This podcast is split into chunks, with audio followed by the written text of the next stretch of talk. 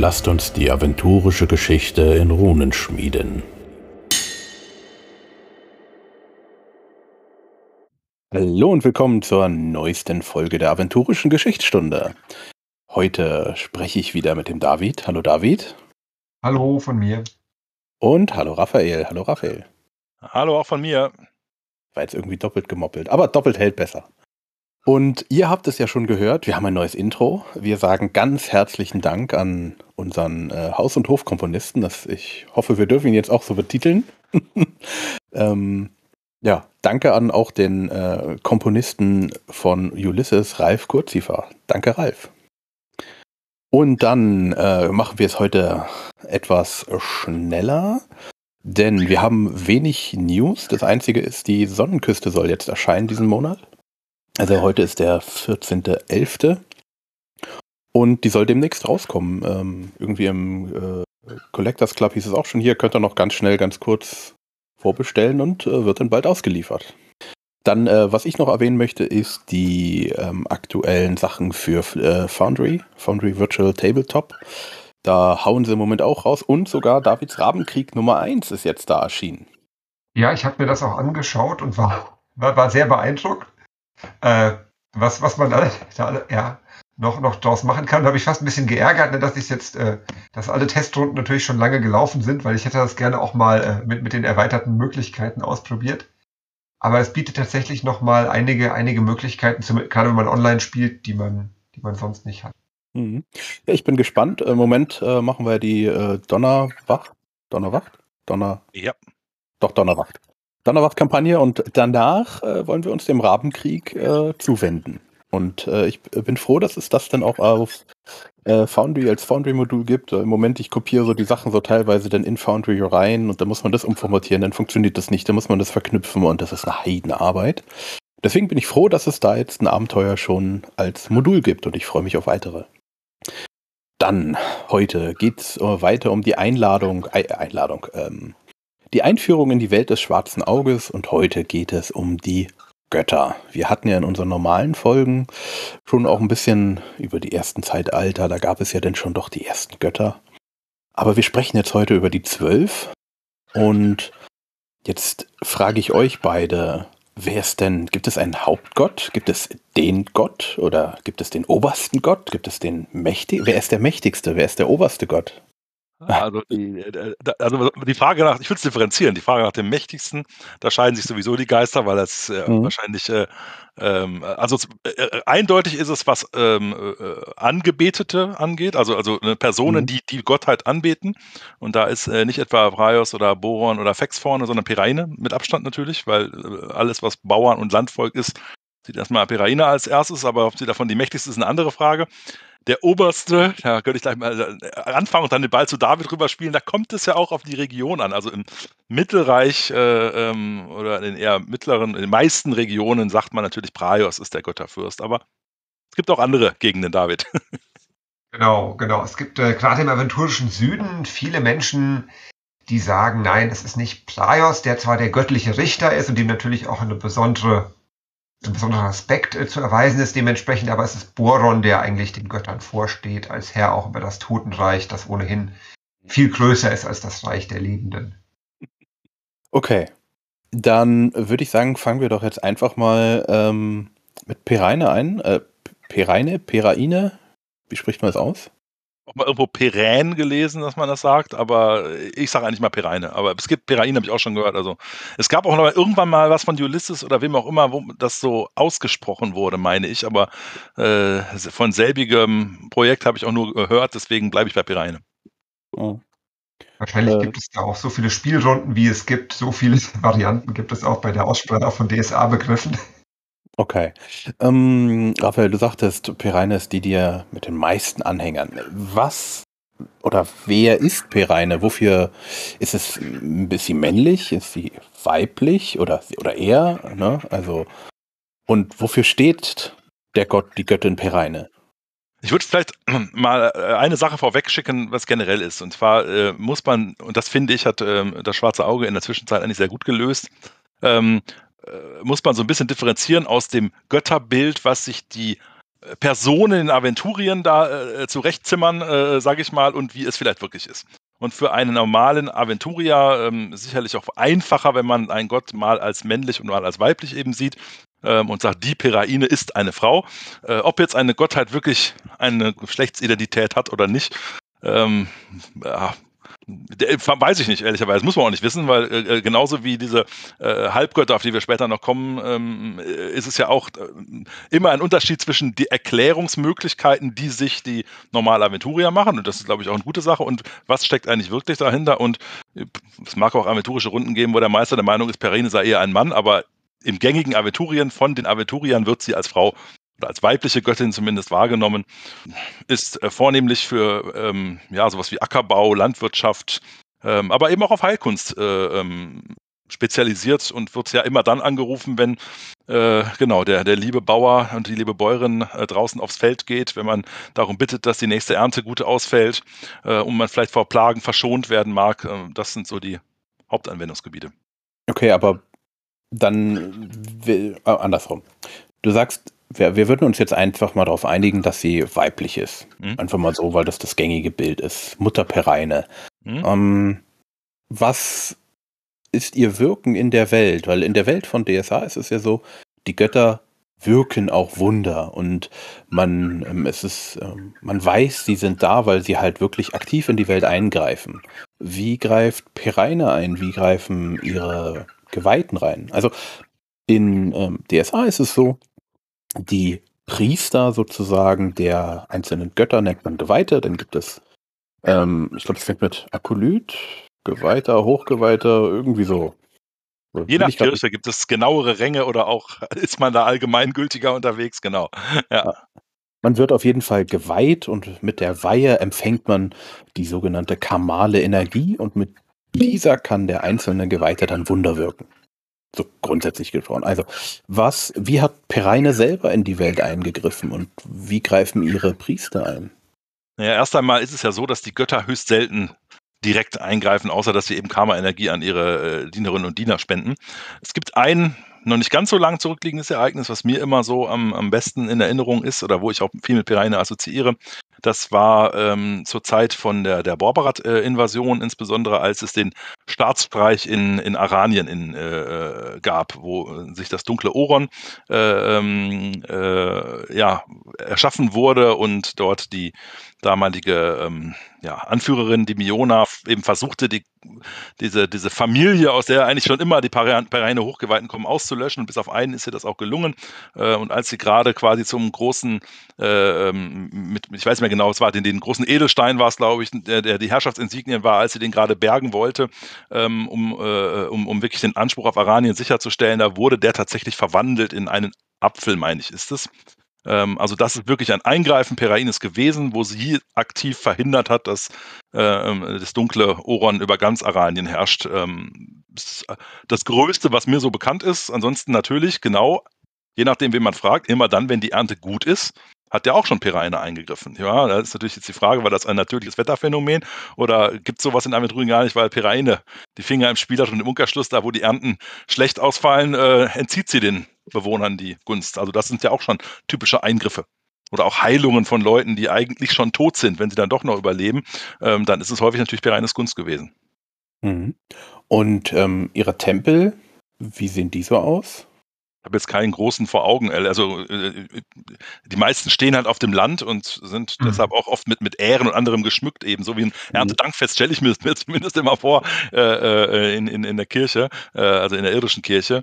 Ähm, mhm. Ich glaube, in, ähm, in, in Anchopal ist, glaube ich, einer der größten Tempel und natürlich jetzt in Ilsur, wo der, der äh, Hüter sitzt. Aber ob die jetzt besonders aus, ich weiß es nicht genau.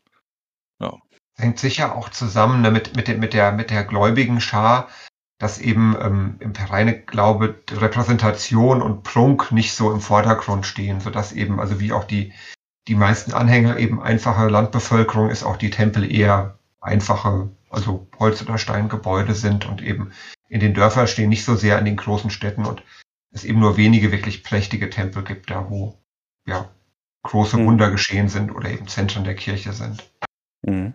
Und es gibt ja bei den zwölf, jeder der zwölf Götter hat ja auch ein Tier, was ihm nahe steht oder was ihr sein Bote ist, kann man das so sagen? Ein heiliges Tier, ja. Mhm. Ein heiliges Tier, ja. Ähm, was ist das heilige Tier von Pereine? Der Storch. Der Storch gilt als ja, Pereines heiliges Tier und auch das Sternbild des Storchs ist ähm, im aventurischen Sternenhimmel mhm. Pereine zugeordnet. Okay. Wollt ihr noch etwas über Pereine sagen? Oder irgendwas? Ich glaube, wir kommen vielleicht später nochmal drauf zurück. Okay. Aber ansonsten äh, erst einmal aus meiner Sicht. Nee. Okay, dann kommen wir zum nächsten, den wir jetzt schon angesprochen haben. Ähm, der Richter der Götter, Praios. Wer, wer ist Praios? Also in dem Fall würde ich sagen, er ist männlich, so wie es ausschaut, weil er der Richter ist und nicht die Richterin. Dementsprechend, ähm, wer ist er? Was macht er? Was tut er? Was, was will er? Ja, Praios ist insofern schon mal ganz wichtig für die Aventurier, weil man eben sagt, die, die Sonne, also die, die Praios-Scheibe, wie sie auch genannt wird, die ähm, dafür sorgt, dass es eben jeden Morgen hell wird und auch den Tag über bis zum Abend hell bleibt, ist ähm, ja quasi das Schild des Praios oder auch sein flammendes Auge und ein, ein sichtbares Zeichen, dass er über die Menschen wacht und ähm, alles im Auge hat. Und ähm, das zeigt sich oder wird auch insofern so verstanden, dass eben die, das Licht der, der Praios-Scheibe oder der Sonne eben gefährliche und böse Kreaturen ähm, schwächt oder sogar vernichtet. Also Untote zum Beispiel oder Vampire können nicht im direkten Licht der Praios-Scheibe bestehen. Auch bestimmte Dämonen, manche Formen von Magie werden dadurch geschwächt, sodass man sagt, ähm, ja, Praios ist eben auch der, der Wächter, er sorgt für die Ordnung. Er steht ähm, Magie und, und chaotischen Dingen sehr kritisch gegenüber. Seine Anhänger sind eben oft auch sehr ja, orientiert an, an Regeln und Gesetzen und da es eben auch heißt, ähm, Preis ist der, der, der Fürst der Götter und auch der, der Gott der Fürsten, hat er auch beim Adel in vielen Regionen, vor allem in, in Regionen des Mittelreichs, einen wichtigen Stellenwert. Mhm. Und seine Priester ähm, oder auch er, wie wirken, wie wirkt er? Also wirkt er öfters als Pereine? auch in Aventurien hinein? Na, äh, also keiner von den Göttern drängt sich da auf, äh, mhm. weil er es ja auch nicht darf, aber ich denke da, äh, ich weiß gar nicht, ob wir das vielleicht sogar schon hatten in, der, in den anderen äh, Runden, aber ähm, ähm durch dieses Mysterium von K sind die äh, Götter ja daran gebunden, dass sie nicht wirklich eingreifen. Das ist ja, mhm. Aios ist einer der vier, die ähm, äh, angeblich bei der ähm, zweiten Dämonenschlacht eingegriffen haben, ob sie jetzt selbst da waren oder einen Sendboten geschickt haben, das ähm, da gab es, glaube ich, auch unterschiedliche Quellen in der Zeit. Früher war mal die Rede davon, dass die vier selber eingegriffen haben, aber ich, in heutigen äh, Quellen liest man eher von Sendboten von ihnen. Ähm, aber genau das ist sicherlich eines seiner, seiner größten Verdienste, ähm, ähm, ähm sage ich mal, äh, den man da hatte. Und er hat natürlich lange Zeit noch einen, einen sehr mächtigen, ähm, eine mächtige Person auf deren Wandeln gehabt, ähm, den, seinen obersten Herold, den Greifen, war der genannt. Das war eine, eine Person, die auch äh, ja, sehr, sehr lange gelebt hat und sehr über sehr hohe Macht verfügt hat, die aber ich glaube auch seit einiger Zeit ihr Schicksal erreicht hat. Ich meine, der ist, da, der, bin mir jetzt immer gar nicht ganz sicher. Aber zumindest, ähm, ja, er, wirkt einfach äh, sicherlich, sag mal, deutlicher als das Perain ist, wie sich das für so einen Gott des Lichtes äh, auch gehört. Ähm, äh, äh, das sind eher auffällige Sachen. Ne? Auch so ein Blendstrahl, den vielleicht ein Priester macht äh, vom Himmel ähm, oder so etwas, das ist sicherlich eher der, der effektheischendere Gott ähm, im Vergleich zu, ähm, zu Perain. Aber was bei Praios sehr spannend ist, dass er auch also Praios wird nicht immer von seinen Leuten richtig verstanden. Es gibt ja auch mit dem Bandstrahlorden einen Laienorden, ähm, die auch eine wechselhafte Zeit in Aventurien hinter sich haben ähm, und die oftmals das auch falsch verstehen, weil wie David vorhin ausführte, Praios sieht Magie erst einmal skeptisch gegenüber, aber es gibt genügend Praios-Diener, die beispielsweise sagen, ja, Weißmagier, wenn die sich in dem Rahmen der Regeln bewegen, ist alles gut. Und es gibt eben welche, die sagen, alles Magie ist blöd und deswegen Praios will es so. Aber das ist eher eine menschliche Interpretation dessen, denn äh, die meisten oder zumindest die gemäßigten Prioten sehen ja schon so, wenn sich Magie den Regeln der Ordnung unterwirft, ist es auch in Ordnung. Mhm.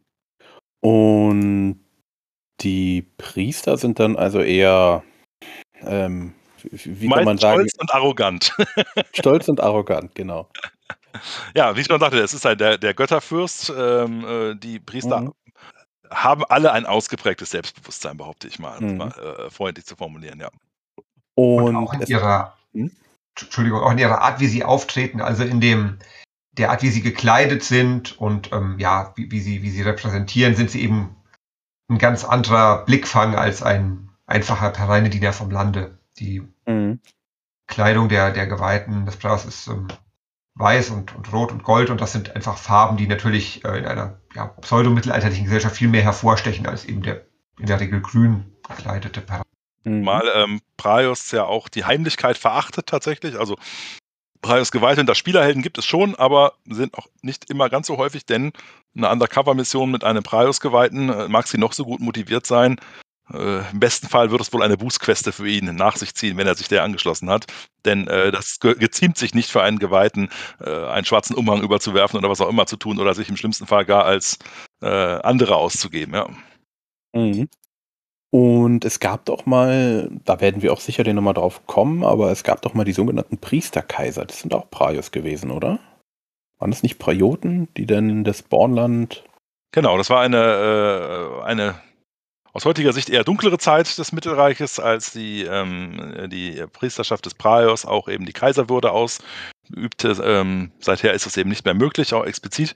Ähm, mhm. Aber die Zeit hat es gegeben und es war auch mehr ein Terrorregime, also jetzt nicht nur die ganze Zeit, aber da wurden schon sehr viele, die anders glaubten, verfolgt, wurden Rondra-Orden ausgelöscht und ähm, ja, das war kein Ruhmesblatt der Praioskirche. Mhm. Okay.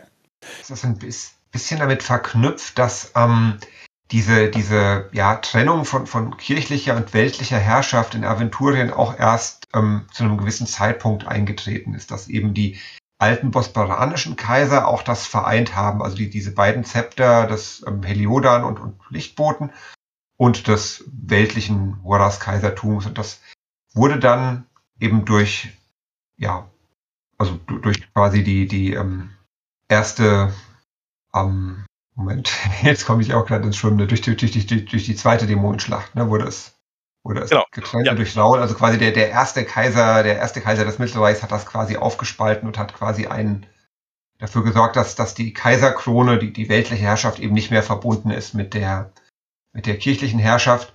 Und in der Zeit der Priesterkaiser ist im Grunde ein Rückschritt so ein bisschen in diese Zeit, dass das wieder vereint wurde, was eigentlich getrennt. Mhm. Mm, es ist ja auch der aventurische Kalender, ist ja auch nicht Januar, Februar, März, April und so weiter, sondern es hat ja jeder Gott, jeder der zwölf, einen Monat. Und Praios, welchen Monat hat der? Wie es sich für einen Götterfürsten gehört, hat er den ersten Monat. Der einzige hm. Stolperstein, äh, den man dann hat äh, im Vergleich zum irdischen, ist tatsächlich das Praios. Er ist auch der Sonnengott. Der Monat ist der irdisch dem Juli eher entspricht. Also es ist Hochsommer. Äh, das hm. Jahr fängt im Hochsommer an in Aventurien. Ah ja. Gut, dann kommen wir von dem Götterfürsten, sage ich mal, zu einer kämpfenden, ähm, die Leuhen, Rondra. Wer ist Rondra und ähm, was macht sie aus? Ich habe ja schon ja, gesagt, kämpfen. Genau, sie ist äh, die Göttin, ja, des Kampfes, äh, kann man so sagen. Jetzt muss ich mal sehr gut auffassen, äh, wer hier den Podcast hört, weil äh, es natürlich eine, äh, eine, sehr schwierige Sache bei Rondra auch ist. Sie ist nämlich auch definitiv nicht, und das hat es äh, früher manchmal alte Setzungen gegeben, sie ist definitiv keine Kriegsgöttin in dem Sinne. Also Rondra steht für Kampf, für Ehrenhaftigkeit, insbesondere ähm, Ritter, äh, sofern sie nicht eben sag, sich mal eher auf der Adelsschiene bewegen und sagen, Praios ist das meine, wie es halt in den Nordmarken der Fall ist, werden so klassische Ritter wie in, in Weiden oder in Greifenfurt, ja, das ist auch Praios ein bisschen stärker, aber so die klassischen Ritter würden eher sagen, Rondra ist äh, die, die Göttin, der ich mich äh, hingezogen fühle. Also äh, immer dann, wenn es wirklich um echt ehrenhaftes Verhalten, um den Zweikampf geht, ähm, nicht um Schlachten von Tausenden, das ist nicht so Rondras Metier, sondern wirklich diese, dieser echte ehrenhafte Kampf. Es ist, sie ist die Göttin der Ehre und sicherlich natürlich die talentierteste Kämpferin unter den äh, äh, zwölf Göttern und auch viele der, der bekanntesten äh, Krieger ähm, und, und, und, Kämpfer ähm, schwören auf Rondra an der Stelle, muss man so sagen. Sehr wichtig mhm. ist eben diese Ehrenhaftigkeit, ist für manche auch schwer zu verstehen oder dass man auch gerade sagt, äh, ähm, verspielt sie da nicht zu viel, aber ein, ein Ronda-Geweihter oder ein Krieger, der was auf sich hält, wird auch nicht eben jemanden von hinten angreifen oder wenn er die Waffe verloren hat, äh, die Chance nutzen, sondern dann eher abwarten und mit schmutzigen Tricks ähm, äh, kämpft Rondra oder auch ihre Anhänger schon mal gar nicht.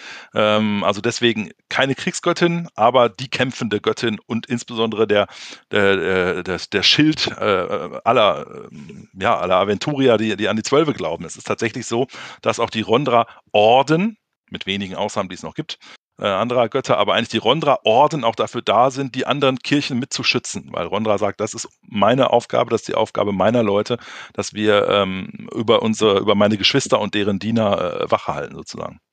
Mhm. Und weil sie so eine wilde Kämpferin ist, ist sie auch zuständig nach aventurischem Verständnis für ja, ähm, Sturm und, und Gewitter und Blitz. Man sagt eben, wenn es, wenn es gewittert so richtig heftig, dann reitet ja Rondra durch die Wolken. Ganz, ganz gegenständlich auch in der Vorstellung der Aventuria. Und eben ja auch das, das Unwetter. Mhm. Rondra ist ja auch, äh, glaube ich, die oberste Heerführerin, ne? So wie ich das äh, gelesen habe. Und ihr Tier ist der Löwe, beziehungsweise mhm. die brüllende Löwin. Genau. Gut, dann können wir sagen, ähm, die ähm, Rondra-Tempel sind aber auch oft schwer befestigt. Ähm, genau. Wie sich halt ähm, ja, für den, der versucht, die anderen zu mhm. verteidigen, auch äh, ja. ziemt. Und die kirchlich, kirchlichen Ränge erinnern auch hier sehr stark ans äh, Militärische. Mhm. Übrigens, ja, äh, die. Hm? Entschuldigung, ich wollte gerade sagen, was die Rondra-Tempel angeht, äh, das hat, das hat ja auch eine Besonderheit. Ja, die sind in der Regel sehr gut be, äh, befestigt auch, aber Rondra hat derzeit keinen Haupttempel.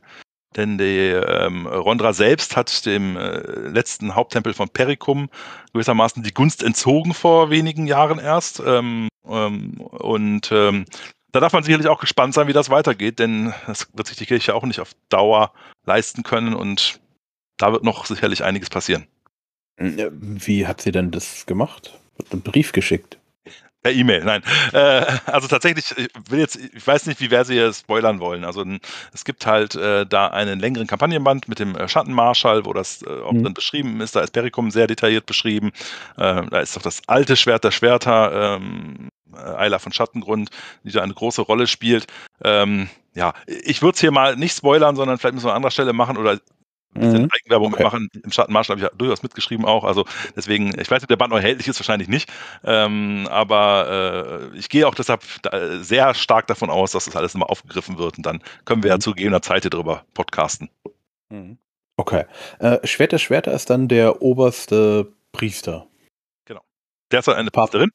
Genau. Die, die Päpstin der Rondra-Kirche sozusagen. Gewissermaßen, nur eben mit dem Unterschied, anders als man sich so ein bisschen vielleicht den Kreisen Papst äh, vorstellt, führt das Schwert das Schwerter ja auch genau die Waffe noch in der Hand und steht im Zweifel auch in erster Reihe, wenn es ernst wird. Ja, das sind mhm. auch oft ältere Leute gewesen, aber die dann, ähm, ja, ich meine, es gibt nicht viel Erfüllenderes, wenn man es mal überspitzt sagt, sicherlich für ein Schwert das Schwerter, als mit der Waffe in der Hand zu sterben. Ähm, das kommt durchaus vor in der Runde Kirche, ja also einer von Schattengrund, der will ich jetzt nicht zu ins Detail gehen, ähm, hat eine ähnliche Situation erlebt, ja. Okay. Dann kommen wir zum nächsten Monat, den dritten Monat. Und zwar der Herr der Meere, Effert. Wer ist Effert? Ah, ich würde sagen, in der Darstellung ist er, ähnelt er sehr stark auch so klassisch den, den griechischen und römischen Meeresgöttern. Mit Dreizack ist er unterwegs, eine Naturgewalt. Der Sturm der Sturm im, nicht in der Luft, aber der Sturm im Meer.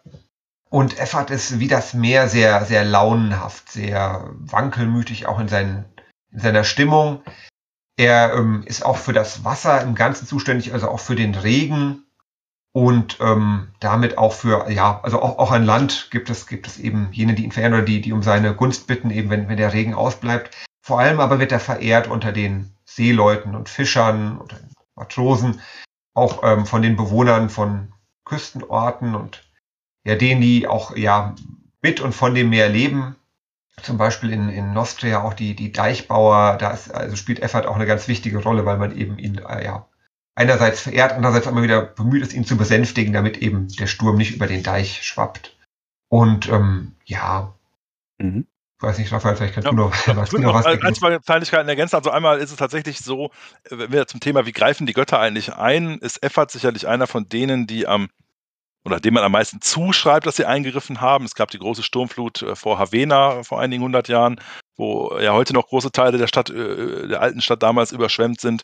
Ähm, vor nicht ganz so vielen Jahren, aber zu Beginn der DSA-Zeit gab es mit die Kanälen von Grangau war es, glaube ich, äh, ein Abenteuer, wo ja eigentlich auch Effert dann irgendwann eingegriffen hat, äh, dann aber ein bisschen Verwicklungen noch gab. Also so Sturmfluten, die immer mal wieder äh, äh, die Küsten treffen, dann heißt es eben, Efforts Zorn äh, hat es mhm. getroffen. Und äh, tatsächlich zum Launenhaften ähm, kann man nur sagen, äh, gerade als, als, als Meister oder als, als, als Spieler ist es, finde ich, immer so ein Besuch im Effort-Tempel sehr interessant, weil die Effort-Geweihten nun wirklich nicht das typische Bild von anderen Geweihten abgeben. Also abgesehen davon, dass sie wirklich, dadurch, dass sie so wasserorientiert sind, was mir persönlich immer ein bisschen schwerfällt äh, zu glauben, äh, aber sie mögen ja überhaupt kein Feuer. Also es ist nicht nur in den Effa-Tempeln äh, kein Feuer drin, sondern sie essen in der Regel auch nichts, was äh, über Feuer zubereitet wurde, was schon gehörig einschränkt, gerade wenn man Fisch ansonsten essen möchte. Ähm, und äh, es ist aber auch so, weil sie Priester auch so launenhaft wie ihr Gott sind, gibt es dort auch oftmals laute Streitgespräche, auch über, also dass durchaus auch einfache Priester, die Hochgeweihten, einfach mal anbrüllen, wie ein, ein Sturm über das Meer kommt und danach aber ähnlich kleinlaut wieder sind, wenn die Flut sich zurückzieht. Also deswegen ähm, ist das auch immer ein, ein schöner Ort, finde ich, eigentlich mit was unkonventionellere Gespräche zu erleben. Hm. Und ähm, wie beleuchten die dann ihre Tempel? Ja, die haben sogenannte Gwen-Petrylsteine, das sind äh, Leuchtsteine ähm, äh, die die Tempel äh, beleuchten und die tatsächlich auch der Erfahrtkirche zustehen. Ja, also auch wenn man einen Gwen Petrulstein findet, äh, darf man ihn eigentlich nicht behalten, sondern sollte ihn der Kirche abgeben. Im Umkehrschluss gibt es manche natürlich auch, die vielleicht einen solchen Stein als Belohnung für eine Queste von der Erfahrtkirche bekommen haben. Und das, diese, diese so leicht bläulich schimmernden äh, Steine sorgen eben für Licht in den Tempeln. Aber ist es dann in den Tempeln nicht immer, immer ziemlich kalt? Ja, und nass oft. ja. Also ich meine, die müssten doch dann alle ständig eine Erkältung haben, oder? Und ständig durchgeweichte Klamotten. Die sind bestimmt abgehärtet. Genau. Wahrscheinlich müssen eher die, die, die Gläubigen eher. Die Gläubigen haben wahrscheinlich eher Schnupfen oder so. Die Priester sind ja nichts anderes gewohnt. Mhm. Okay, da äh, müssen wir, glaube ich, mal. Na, also, das würde mich mal wirklich interessieren, wie äh, das Leben eines äh, Effert-Priesters. Äh, ist der nur rohen Fisch? Algen schmecken auch gut. Mmh, lecker. Ja, oder er isst nur Sushi. Ja. Obwohl, den Reis muss man kochen. Ja, man muss immer gucken, wie man das auslegt. Ja, also ich habe ja ehrlicherweise auch, früher, auch früher auf, auf ähm, äh, in, in Rollenspielrunden, Live-Runden Effort Triester gespielt. Ähm, äh, man kann es natürlich immer sehr extrem spielen, die wird es geben. Äh, andererseits wäre es genauso verwerflich, wenn jetzt ein, ein äh, äh, Travia-Priester äh, eine, eine Mahlzeit zubereitet und sie seinen Gästen serviert und der Effert-Priester dann ablehnt.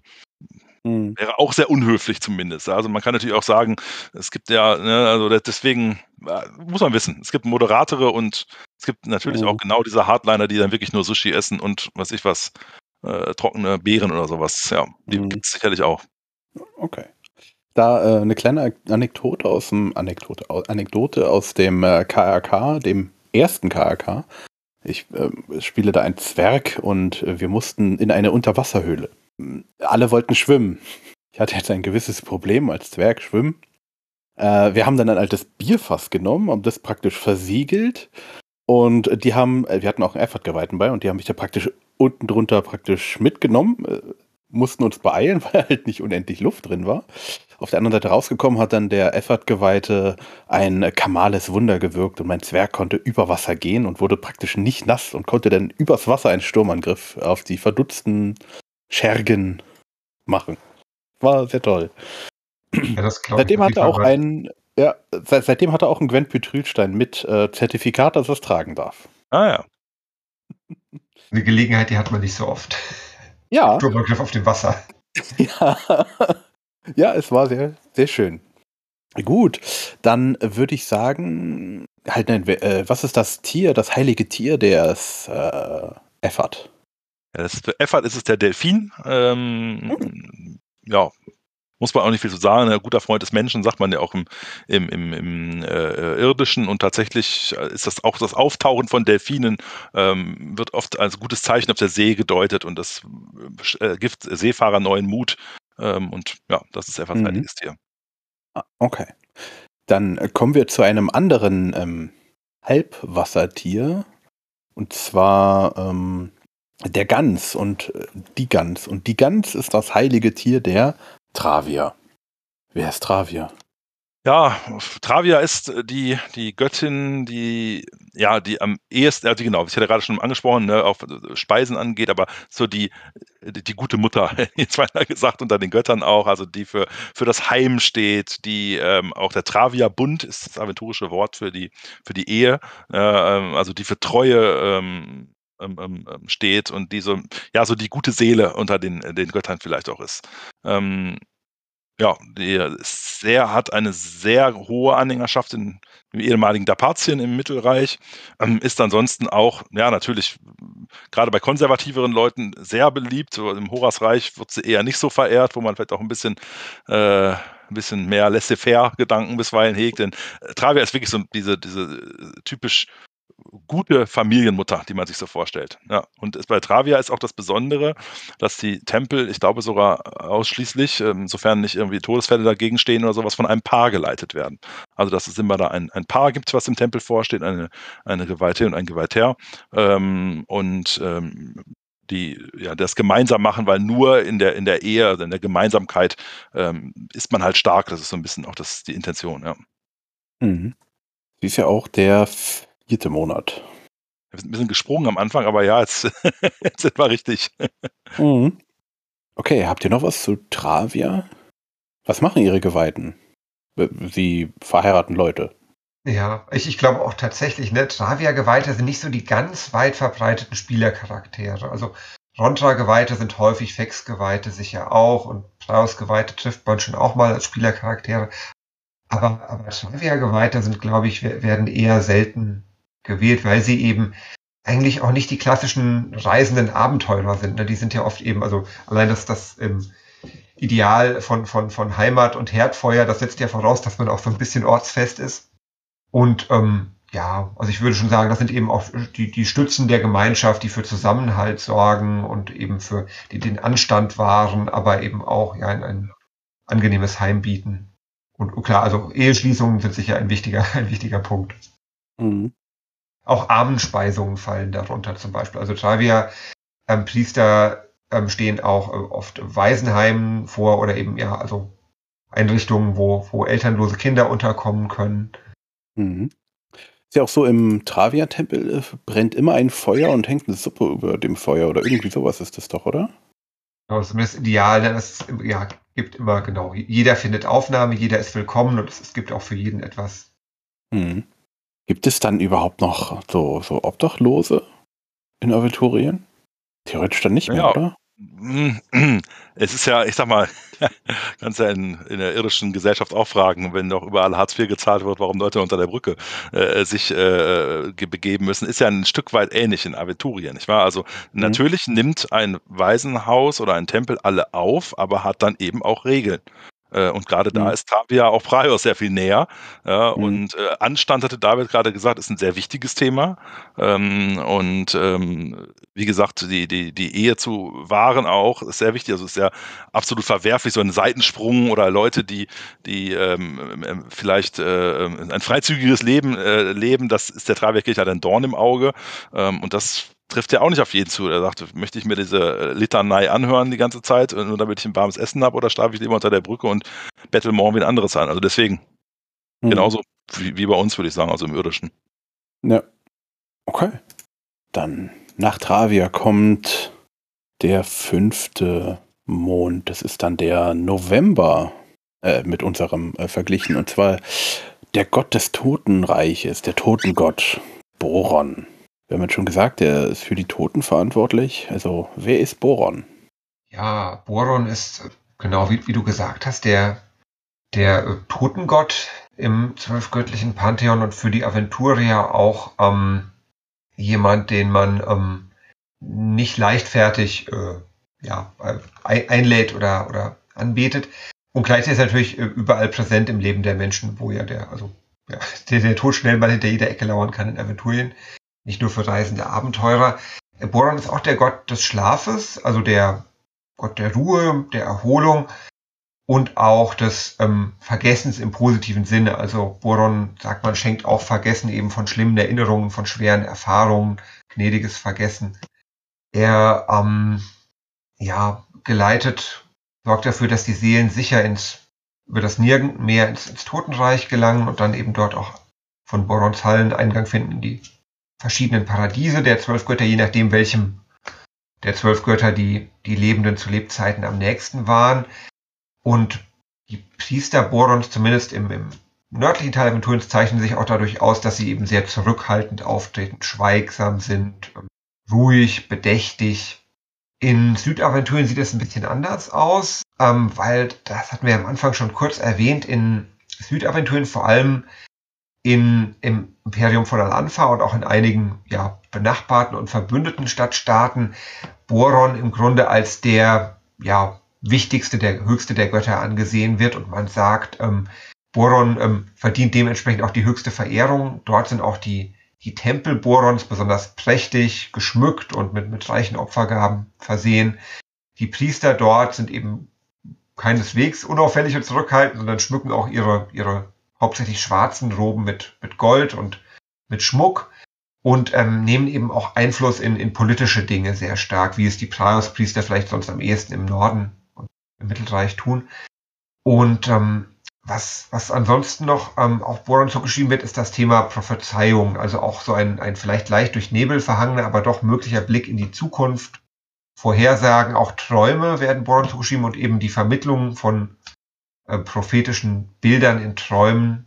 Raphael, magst genau. du noch, noch was Ja, ich würde, du hast vorhin schon angesprochen, ähm, äh, tatsächlich noch ergänzen, dass äh, es eine Besonderheit in der Kirche eben gibt, weil es gibt tatsächlich ja zwei Boronkirchen, also äh, eine Kirche zwar, aber es gibt den sogenannten Punina-Ritus, das sind eher die eben in Nord, also Punin liegt auch schon in Südaventurien, aber die in dem nördlicheren Teil Aventuriens äh, äh, daheim sind und den Alanfana-Ritus für den wirklich äh, südlichen Teil. Und die haben auch beide jeweils einen Hochgeweihten, die sich mittlerweile, glaube ich, auch wieder ein bisschen mehr austauschen und mal so stückweise annähern zumindest. Aber die haben genau diesen Unterschied, dass der Punina-Ritus eher sagt, ja, Boron ist einer der zwölf Götter für den Tod zuständig und der Götterfürst ist Praios und der Alanfana-Ritus eben äh, eher sagt, äh, Boron ist der Fürst der Götter und so verhält man sich dann eben auch. Ne? Man ist dort eben der Diener des oder die Dienerin des Götterfürsten und tritt dann deutlich anders auf. Und es gibt, glaube ich, in Raschdul. Ich meine, eine Stadt Aventurien gibt es, wo es beide Tempel gibt. Ähm, ansonsten hat man eigentlich eine relativ klare Zuordnung. Alles, was so nördlich von Punin ist, äh, ist äh, Puninaritus. Vielleicht noch ein paar Abstriche im Horasreiter, ganz ein bisschen nach Süden ist auch halt Puninaritus. Und Al-Anfa und äh, Teile der Tulamidenlande sind eben Al-Anfana-Ritus, ja. Man kann ja sagen, im äh, Al-Anfana-Ritus, da gibt es auch jedes Jahr den sogenannten Flug der Zehn opfern sich zehn Menschen selbst freiwillig. Oder unfreiwillig? Das weiß ich nicht. Wisst ihr ja, darüber okay. mehr? Also, ja, das ist, äh, mit, mit der Freiwilligkeit ist das in der Anfang sowieso immer so eine Sache. Aber es ist tatsächlich so, dass ähm, es gibt den, den Tag des, ähm, des großen Schlafes. Das ist der ja, höchste Feiertag im Grunde in Al-Anfa, auch also ein Feiertag zu Ehren Borons. Und ähm, es gilt im Grunde als eine besondere Ehre auch, also ausgewählt zu sein für diesen, für diesen Flug der Zehn oder, oder sich ja dafür freiwillig zu melden. Und es soll auch schon vorgekommen sein, dass ähm, jene, die gesprungen sind, eben den Sprung überlebt haben, wenn Boron der Meinung war, sie, sie sollen noch bleiben, wo sie sind, auf, auf Aventurien. Es ist aber eben was, was tatsächlich also in dem Punina-Kult sehr auch als, als kritisch gesehen wird und wo man eben sagt, das ist ein, ein Zeichen der alanfanischen Irrlehrer, dass, die, dass man dort solche Dinge, solche Dinge veranstaltet. Aber wieder, um hm. nochmal auf diesen Eingangsteil zurückzukommen, wo sieht man Wirken der Götter? Das ist auch, geht darauf zurück eben, ich weiß nicht, auch ein paar hundert Jahre her, dass es eben ein großes Bohrenwunder gab, oder was man Bohren zugeschrieben hat in Al-Anfa, äh, als dort nämlich wirklich, ich meine, Al-Anfa ist auch heute eine stolze und schöne Stadt. Ich mag sie auch sehr gerne als im Norden dort, äh, aber es war nochmal deutlich schlimmer und äh, man hat es wirklich äh, ähm, da ähm, ja auch mit dem Dämonen äh, näher gewesen und dann hat tatsächlich Bohren eingegriffen. So ist der Glaube, dass er quasi eine, eine, eine Pest gesendet hat. Ich glaube, die, die, Vögel, die Raben, die dort gelandet sind, haben sie übertragen und ein Großteil der Bevölkerung ist verstorben. Und daraufhin hat man halt im einfach gesagt, oh, das, das war jetzt so der Schuss von Bug. Ähm, wir müssen unser Leben äh, deutlich ändern und wir müssen Bohren respektieren und dieser deutliche Eingriff wird der Boron zugeschrieben und ist sicherlich auch der Grund, warum in Al-Anfa der Boron, glaube ich, so ausgeprägt ist. Man möchte verhindern, dass so etwas nochmal vorkommt. Man muss sagen, Boron, wir haben gelernt, wir wissen jetzt, wie mhm. es geht. Wir haben dich verstanden. Ah, okay. Damit hast du es auch schon gesagt, das äh, heilige Tier ist der Rabe. Oder ist es dann, äh, ich glaube, das ist ja dann der Golgari, um genau zu sein, der Seelenrabe. Ja, das heilige Tier ist schon der Rabe, genau. Das, das, mhm. Die Tiere sind erstmal allgemein, ja. Ja, es gibt okay. Boron-Kult sind, mhm. sind, die Raben sehr äh, präsent. also man nennt tatsächlich auch Boron manchmal den, den göttlichen Raben, während man jetzt ähm, Effert seltener mal den göttlichen Delfin nennt. Das ist, ist da nicht so üblich. Und es gibt unter den ähm, Alvaranian ähm, Borons, also den, den ähm, ja, direkten göttlichen Dienern, gibt es eben Golgari als den, den Seelenraben und es gibt auch dann ähm, den ähm, ähm, Bestariel, der die Träume bringt, der auch häufig in Rabenform dargestellt wird. Und ähm, dann gibt es noch den, ähm, ja, den, den Gegenspieler, den, den Knochen, wobei das führt, ja, ich, ich glaube, das führt jetzt schon wieder, führt vielleicht ein bisschen weit weg. Äh, Aber auf jeden Fall spielt der Rabe auch, auch gegenständlich eine sehr wichtige Rolle. Hm. Also der Rabe heißt Nierraven, um ihn zumindest jetzt erwähnt zu haben, und die sollen mal Brüder gewesen sein, soweit ich das Genau. Aber er, genau, er fiel dann den Niederhellen anheim. Geht, geht weit zurück und genau, wenn man bis in die dunklen Zeiten zurückschaut, da war dann, ja, war, war die, ja, genau. Und, und, noch weiter zurück, dann ist das eine sehr wechselhafte Geschichte und äh, ist vielleicht auch mal Thema für eine unserer äh, Historien, mhm. Historienfolgen. Ja gut, da wissen wir jetzt schon einiges. Und dann würde ich sagen, kommen wir zur Göttin des Wissens. Hisinde. Wer ist Hisinde? Ja, du hast es ja gesagt, die Göttin des Wissens, der man auch äh, das Thema Magie eben äh, äh, zuschreibt, ähm, ähm, mit dem Symbol, äh, mit dem heiligen Tier der Schlange. Und ja, Esinde ist, wird sehr stark verehrt, beispielsweise im, im Horasreich, ähm, wo man ja auch sehr auf Fortschritt geprägt ist. Ähm, ähm, Neugier ist sicherlich auch eine der, der Charaktereigenschaften von Hesinde-Priesterinnen und Hesinde-Priestern und ja, Wissen zu sammeln einfach. Ne? Also es, da gibt es interessante Strömungen. Die einen sagen, man muss das Wissen sammeln und gucken, wofür sind die Menschen schon bereit, dass man es weitergibt und andere, die sagen, alles Wissen muss allen zur Verfügung stehen, damit jeder selbst entscheiden kann. Aber äh, genau, die Hesinde-Kirche ist dadurch natürlich manchmal auch ein Stück weit äh, am Rand, äh, äh, äh sage ich mal, also nicht die Kirche selber, aber einige Leute, ne, wenn man sagt, das Wissen sammeln geht über alles, äh, ähm, dann kann man auch schon mal skrupellos werden oder in Dämonenbüchern nachschauen, weil es ja Wissen ist, was vielleicht wichtig sein könnte. Also das ist schon, äh, ähm, ja, manchmal kommt man an Randgebiete herein, aber die Sinde Geweihten gehören sicherlich auch zu den häufigsten Spielerhelden, würde ich mal behaupten. Sie können ja auch mit ihren Wissensmöglichkeiten äh, vergleichbar wie Hellsichtmagie agieren und, und, und Dinge einfach besser erkennen. Ähm, und ja, sind auch häufige Auftraggeber natürlich. Besonderheit in der Sindekirche ist tatsächlich, dass die äh, Priester schreiben ein sogenanntes Buch der Schlange, in dem sie ihre ganzen Erlebnisse äh, auf, äh, äh aufschreiben und ich weiß nicht, ob es alle sind, aber die meisten Bücher der Schlange werden am Ende des Tages nach Kustlik gebracht, wo der höchste Tempel der Kirche ist und wo also eigentlich ein unfassbares Archiv lauert, ähm, das aber nicht sinnvoll, logischerweise, wie auch äh, ähm, äh, so strukturiert ist, dass man Informationen daraus abziehen könnte. Also ist immer ein spannender Abenteueraufhänger, nach Kustik zu gehen, weil da lagert jede Menge Wissen, ohne dass man es strukturiert abrufen kann. Mhm.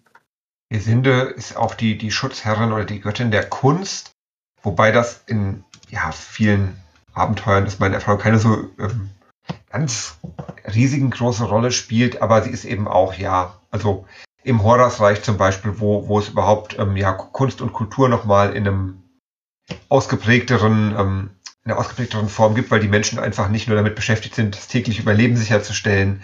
Da wird sie auch ähm, in, in der Hinsicht verehrt, eben als Schutzherrin der Künste. Mhm. Also man kann sagen, wenn es irgendwo eine Bibliothek gibt, dann im Hesinde-Tempel. Immer ein guter Ort, um nachzufragen, zumindest, genau, ja.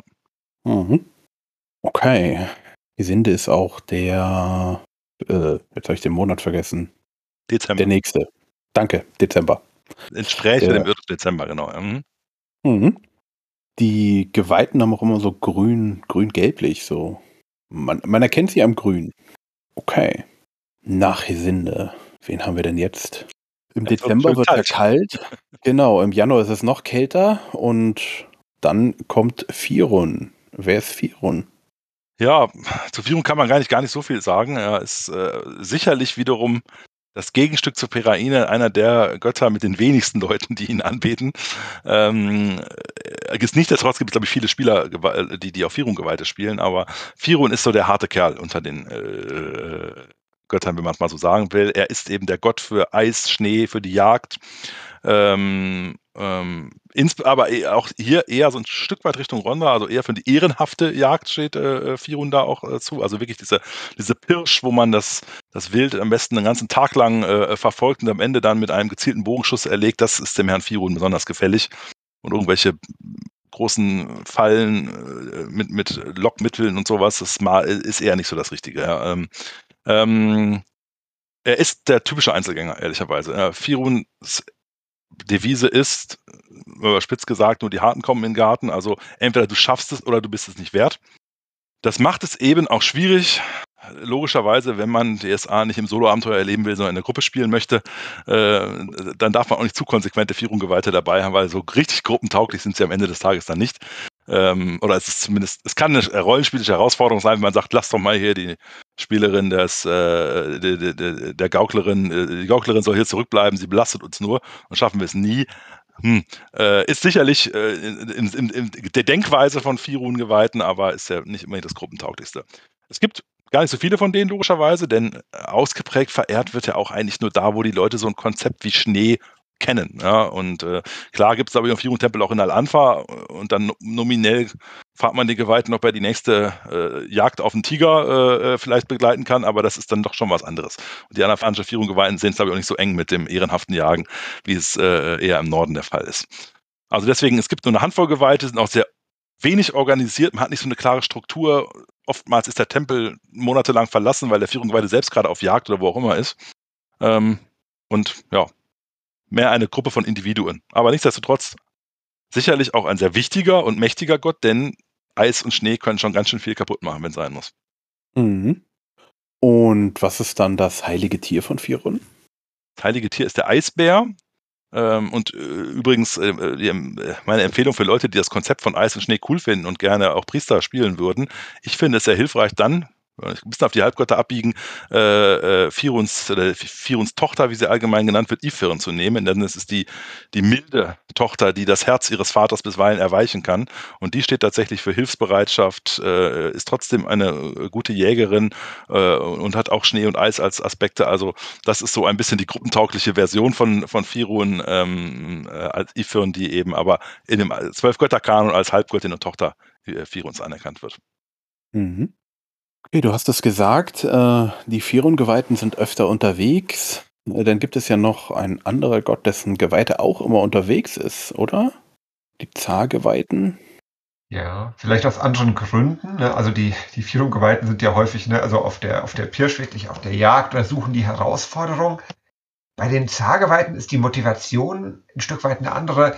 Denen geht es vor allem darum, immer was Neues zu sehen, was Neues zu erleben, äh, wohin zu kommen, wo sie noch nicht waren. Das ist so dieses, ähm, ja, die, diese Vorstellung der, der Grenzenlosigkeit und des, des stetigen Wandels, die, also genau wie sie, wie sie die Priester Zars ähm, erfüllt, auch, auch der Göttin selbst zugeschrieben wird, weil man eben sagt, ähm, Zar ähm, ist auch die, die Göttin einerseits des, des Kreislaufes, aber eben auch die Göttin der, der stetigen Erneuerung und Veränderung.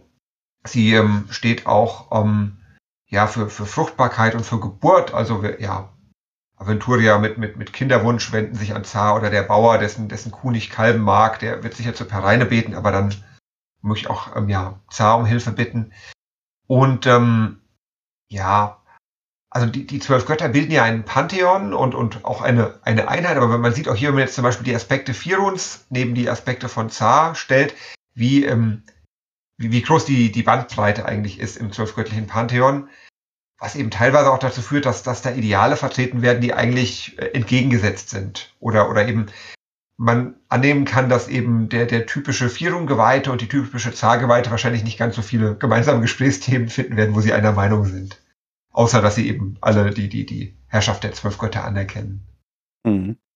Die Zarkirche hat demzufolge auch überhaupt keine Hierarchie. Es ist die einzige Kirche, wo es keinen keinen obersten Priester gibt. Also die, selbst die Firun-Kirche kennt ja den weißen Mann, den obersten, oder die weiße Frau, der weiße Mann ist aber in der Regel, den obersten Priester. Die Zarkirche hat keinen, da sie keine Hierarchien kennt, keine oberen, obersten, wichtigeren.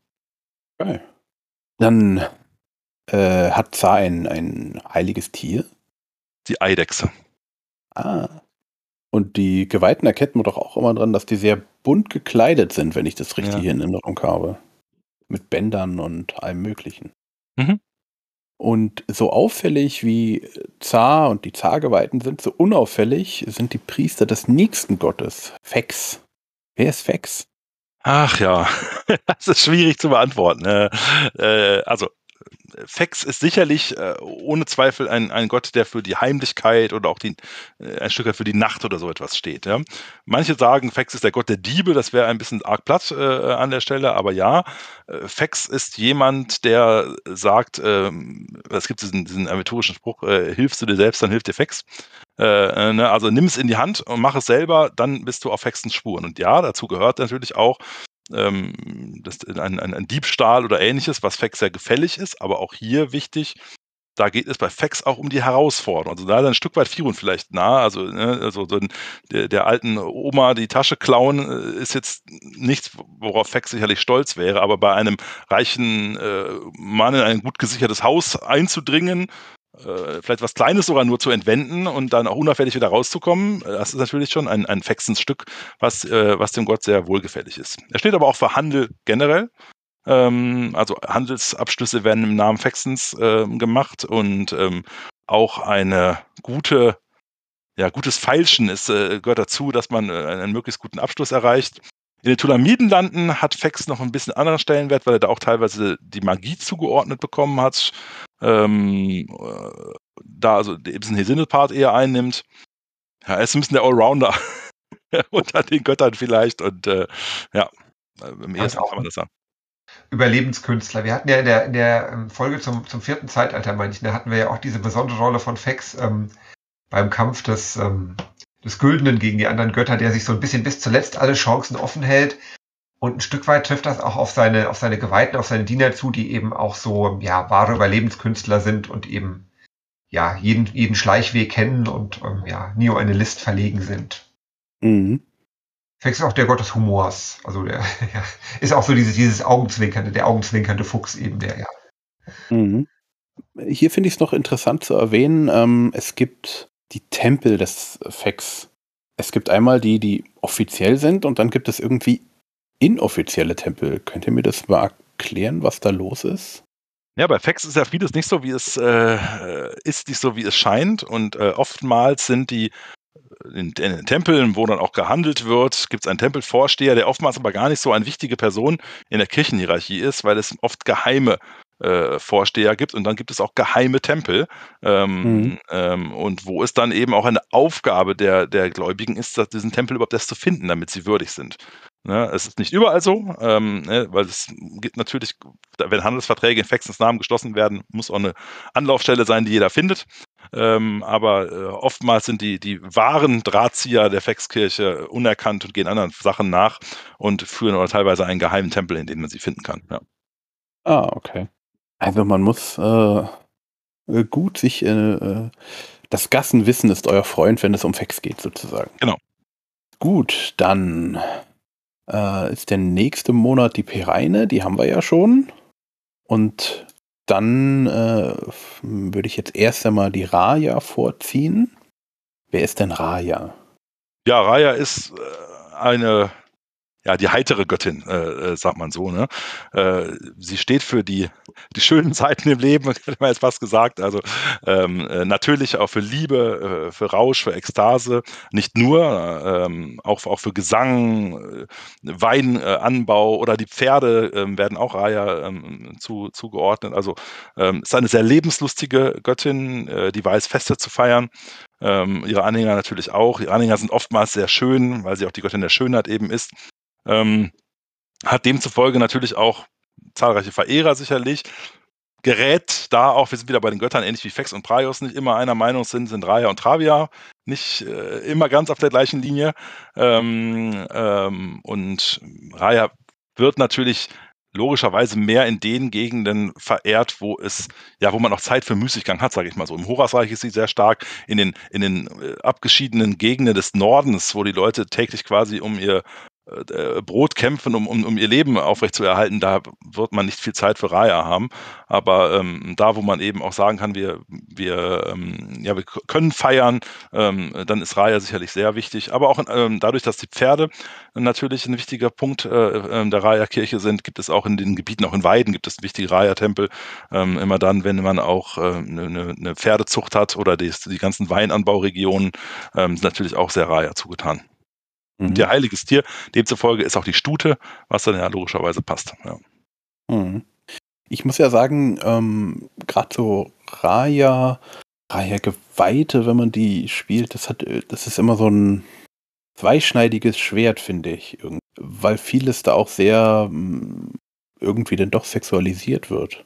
Ist es jetzt nur so mein Eindruck von den Raya-Geweihten, den ich gerade als Spieler noch kennengelernt habe, oder ja, das ist, ist, sicherlich was, was man überall äh, erlebt, was ja auch in genug Abenteuern vorgelebt wird. Äh, mhm. Aber es ist eben mitnichten so, dass man, äh, auch wenn ich das auch schon in Runden erlebt habe, dass man sagen kann, so, äh, lass uns mal in den Reihertempel gehen, um hier eine schöne Nacht zu verbringen oder sowas. Das ist, äh, das wird man im Reihertempel auch nicht erleben normalerweise. Ne? Also äh, mhm. die, die, die, freundliche Umarmung ist natürlich da gegeben, anders als in ein nüchternes äh, willkommen in anderen Tempeln, aber es ist nicht so, dass die Reihegeweihten nur darauf warten, dass endlich mal Frischfleisch vorbeikommt, um äh, eine, eine schöne Nacht zu verbringen. So ist es nicht. Mhm. Ähm, deswegen, aber klar, das gibt es, glaube ich, in vielen Runden, wo sowas passiert. Das ist schon richtig. Das ist auch ne, die, diese Gefahr, meine Klischees abzugleiten, genau wie eben mhm. nicht jeder Praus-Geweihte der fanatische Eiferer ist und nicht jeder Rondra-Geweihte der todesmutige und opferfreudige äh, der jeder Gelegenheit sucht, sich gleich irgendwie an Rundras Tafel einen Platz durch den Heldentod im Kampf zu verdienen, ist auch die, die Kirche Rajas vielfältiger oder man hat auch versucht, glaube ich, in jüngerer Zeit einfach auch das nochmal ein bisschen vielfältiger darzustellen und eben auch den unterschiedlichen Aspekten Raum zu geben, sodass eben auch der, die Raya-Priesterin, die vielleicht für den Weinbau zuständig ist, eben ganz da ihre Erfüllung findet oder der nächste ist eben der, der Pferdezüchter und ähm, dass mhm. auch eben die körperliche Liebe zwar ein wichtiger Aspekt ist, aber auch nicht das Einzige, was diese Priesterschaft ausmacht. Mhm. Mhm. Ähm, ich möchte einfach mal aus dem Wiki Aventuria äh, zitieren hier. Ähm, in Aventurien ist die Redewendung verbreitet, dass sich zwar viele Götter um das Wohl der Menschen kümmern, aber nur Raya darum, was sie wirklich wollen. Fand ich ganz schön. Mhm. Okay, dann kommen wir jetzt zum eigentlich wichtigsten Gott überhaupt. Angrosch. Der Stammvater aller Zwerge, der Gott des Feuers, der Beständigkeit und des Handwerks. Wer ist Angrosch? Wir wollten ja gar nicht über so Nebengötter sprechen, ne, deswegen. Nein. Also, äh, im zwölfgöttlichen Pantheon heißt der gute Mann natürlich Ingerim. Ähm, aber die Zwerge nennen ihn Angrosch und Nein, nein, nein, nein, nein, nein, die Menschen nennen Angrosch Ingerim. Ja, ja, genau so ist es. Ich wollte gerade sagen, die Zwerge berufen sich darauf, dass sie schon länger dabei sind und deshalb wissen müssen. Ähm, wir haben ja jetzt hier bisher die, 12, äh, die Perspektive, also aus dem Silem Horas Edikt mhm. eingenommen, deswegen bleibe ich mal bei Ingerim. Ähm, ja, das ist der, der, der Gott des Schmiedewesens äh, und, der, und der Handwerkskunst. Ähm, ja, als sowas natürlich klar, die Zwerge sind sein auserwähltes Volk, ähm, äh, das ist sicherlich auch klar, weil sie auch die besten Handwerker, besten Schmiede nach wie vor hervor, hervorbringen. Ähm, aber auch unter den Menschen hat er natürlich einen wichtigen, wichtigen Platz äh, demzufolge erhalten. Ähm, ja, er ist so ein bisschen der unauffälligere Gott, würde ich mal sagen. Also, ne, der auch nicht so in der ersten Linie steht wie, wie, wie so ein Praios und eine Rondra. Ähm, aber ja, man kommt nicht ohne ihn aus. Ne? Jeder braucht geschmiedete Sachen, dazu die Waffe, das Schwert äh, äh, äh, des Kämpfers, äh, die, die, ähm, ähm, äh, na, wie heißt denn jetzt? Äh, komm nicht drauf. Ja, genau, die Werkzeuge und äh, ähm, ich meinte die Hufe, genau, des Pferdes, äh, die müssen ja auch beschlagen werden, ne, das Wort fehlte mir gerade. Ähm, also das sind ja alles Sachen, wofür man dankbar ist, dass Ingerem den Menschen gewissermaßen das Feuer gebracht hat und ihnen auch gezeigt hat, wie man damit umgehen kann und was man für schöne Sachen schaffen kann. Oder den Zwergen. Oder den mhm. Orks, genau, auch bei den Orks gibt es ähm, mit, mit Gravesh eine, eine Gottheit, die ähm, die Orks verehren und die auch als, also der, der sehr ähnliche Aspekte zugetragen werden, dass man sich fragen kann, ist das nicht vielleicht sogar dieselbe Wesenheit? Mhm. Okay, dann ähm, Ingerim ist auch der elfte äh, Monat und Raya war der zwölfte. Und jetzt ist dann ähm, das Jahr vorbei nach Raya und dann fängt gleich Praios an, oder? Nahezu. Denn äh, äh das aventurische Jahr hat ja auch 365 Tage. Mhm. Hat 365, also es gibt kein Schaltjahr. Ähm, und zwischen den zwölf Monaten, A, 30 Tagen, die haben erfreulicherweise etwas schöneren Kalender als wir, äh, gibt es eben die fünf namenlosen Tage. Und mit den namenlosen Gott haben wir auch schon einiges gehört in unseren äh, anderen Runden. Ja, das sind Tage, an denen der brave Aventurier vielleicht nicht aus dem Haus geht, in denen er zu Hause bleibt, denn da ist die Macht der Götter schwach und die Macht ihres Widersachers besonders stark und äh, da kommen auch schlechte Eigenschaften bei vielen Leuten durch ähm, äh, und man sollte besser nicht reisen, sondern sich einfach daheim vor dem Kamin setzen, die Tage durchhalten und dann froh sein, wenn Praios das neue Jahr wieder eröffnet. Hm. Und dieser, dieser Glaube der Aventurier geht sogar so weit, dass selbst also Kinder, die in diesen Tagen geboren werden, eben als ähm, ja verflucht oder zumindest unter einem dunklen Stern geboren gelten, dass man eben sagt, ja, besser das Kind wird gerade noch eben am letzten Tag des, des Raya-Mondes geboren oder eben am ersten Praios, aber bloß nicht in diesen fünf Tagen, weil ähm, selten ist etwas Gutes daraus erwachsen, wenn in dieser Zeit ein Kind zur Welt gekommen Also werden viele Kaiserschnitte durchgeführt. Der Reihe und der erste Preis sind zumindest auch sehr häufige Geburtstage. Da darf man sich auch fragen, wie genau die Angabe zu verstehen ist. ja, ja, sie lag ganz lange in den Wehen. Fünf Tage. Mhm. Mhm. Okay. Dann haben wir jetzt ähm, die zwölf Götter einmal beleuchtet. Wir werden das nächste Mal dann über die Halbgötter sprechen, würde ich sagen. Und ich fürchte, wir werden dann noch eine extra Folge über die Dämonen machen müssen. Nichtsdestotrotz, ähm, bei uns nähert sich das Jahr jetzt zum Ende und bevor ich äh, das nochmal anspreche, haben wir noch irgendetwas über die zwölf Götter vergessen, ihr beiden? Glaube nicht. Also es gibt tausend Sachen, die man noch erzählen kann, mhm. aber wir können ja mal Fragen einsammeln von den Leuten, die hier zuhören. Eine Sache fällt mir noch ein, weil ja doch ähm, jeder Geweihte eigentlich seiner, seiner Gottheit besonders zugewandt ist, auch wenn er natürlich nicht die Existenz der anderen elf Götter leugnet. Es gibt noch den Bund des wahren Glaubens. Das mhm. sind ähm, Götterdiener, die sich quasi ähm, in besonderer Weise dieser Gemeinschaft, diesem ganzen zwölfgöttlichen Pantheon verschrieben haben und zum Teil auch der Verständigung zwischen den Kulten, die also auch bei Streitfällen herbeigerufen werden als Vermittler. Mhm. Sind die denn auch jedem Gott Kamal geweiht oder wie läuft das bei denen? Oder sind die gar nicht geweiht? Bin ich mir gerade gar nicht sicher. Da hast du mich jetzt auch erwischt, kann ich dir nicht sagen. Ich, äh, ich helfe gerne. Ah, du, du, du weißt es? Äh, nee, aber ich helfe gerne bei äh, Fragen. so, aber. Wir die kurze Werbepause einblenden und sagen: gucken Sie jetzt in Ihrem äh, äh, aventurisches Götterwirken Ihres äh, Verlag Ihres Vertrauens rein. Äh, mhm. Da werden Sie die Antwort finden. so, mal gucken, was das Regelwiki sagt. Ah, Regelwiki ist ja natürlich auch nicht schlecht. Ich, ich gucke im. Bündnerin äh, des wahren Glaubens. So, guck mal, Bündnerin des wahren Glaubens kriegt. Mm, mm, mm. Nee, die hat erstmal Vorteile weiter, Tradition, eine Zwölfgötterkirche. Ah, okay, man sucht sich praktisch eins aus einfach. Ja. Ja, genau, sind eben Geweihte eines Kultes, die irgendwann diese Stufe mhm. der, der Weitsicht erlangen, dass sie eben ja über ihren eigenen Kult hinaus sich ja, verpflichten. Das ist, glaube ich, auch also organisiert als Orden, also ein, ein Orden, dem man quasi mhm. beitritt mhm. aus eigenem Entschluss. Mhm. Ja, okay. Dann, worauf ich hinaus wollte, es ist Ende des Jahres, äh, wir haben jetzt November, im Dezember werden wir es aller voraussichtlich, äh, aller Voraussicht nach nicht schaffen. Ähm, ja, wie ihr das ja auch immer wisst, im Dezember ist immer viel los. Und das heißt, wir hören uns im neuen Jahr wieder. Äh, ich weiß jetzt nicht, ob es schon zu früh ist, aber äh, wir wünschen euch alle äh, frohe Weihnachten, guten Rutsch.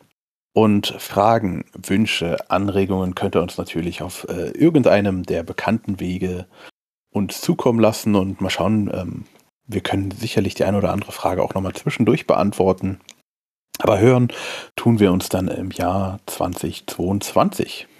Die beiden nicken. Äh, David, genau. wolltest du noch was sagen? Ja, ich kann auch nur ja, alle, alle guten Wünsche weitergeben für den, für den Jahresabschluss und äh, einen guten Übergang. Kommt gut durch die namenlosen Tage und hinein in das neue Jahr. Genau, und vielen Dank an alle, hm? ich würde nur sagen, vielen Dank an alle, die uns so gut zuhören. Ich habe ja auf dem online äh, äh, Redcon äh, dieses Jahr, UOC heißt da genau genommen, ja auch äh, zum ersten Mal Feedback bekommen von Leuten, die hier das äh, mithören. Also deshalb freut mich zumindest, äh, dass euch das inspiriert und wünsche euch alles Gute. Echt? Das hast du mir gar nicht erzählt. Das musst ah, du doch mit bitte. uns teilen. Ja, ich dachte, da hätten wir darüber gesprochen. Dann machen wir gleich, wenn hier nicht mehr zuhören, die anderen. Okay. also dann wünsche ich euch noch einen schönen Morgen, schönen Abend, schönen Tag und bis zum nächsten Mal. Ciao. Tschüss. Tschüss.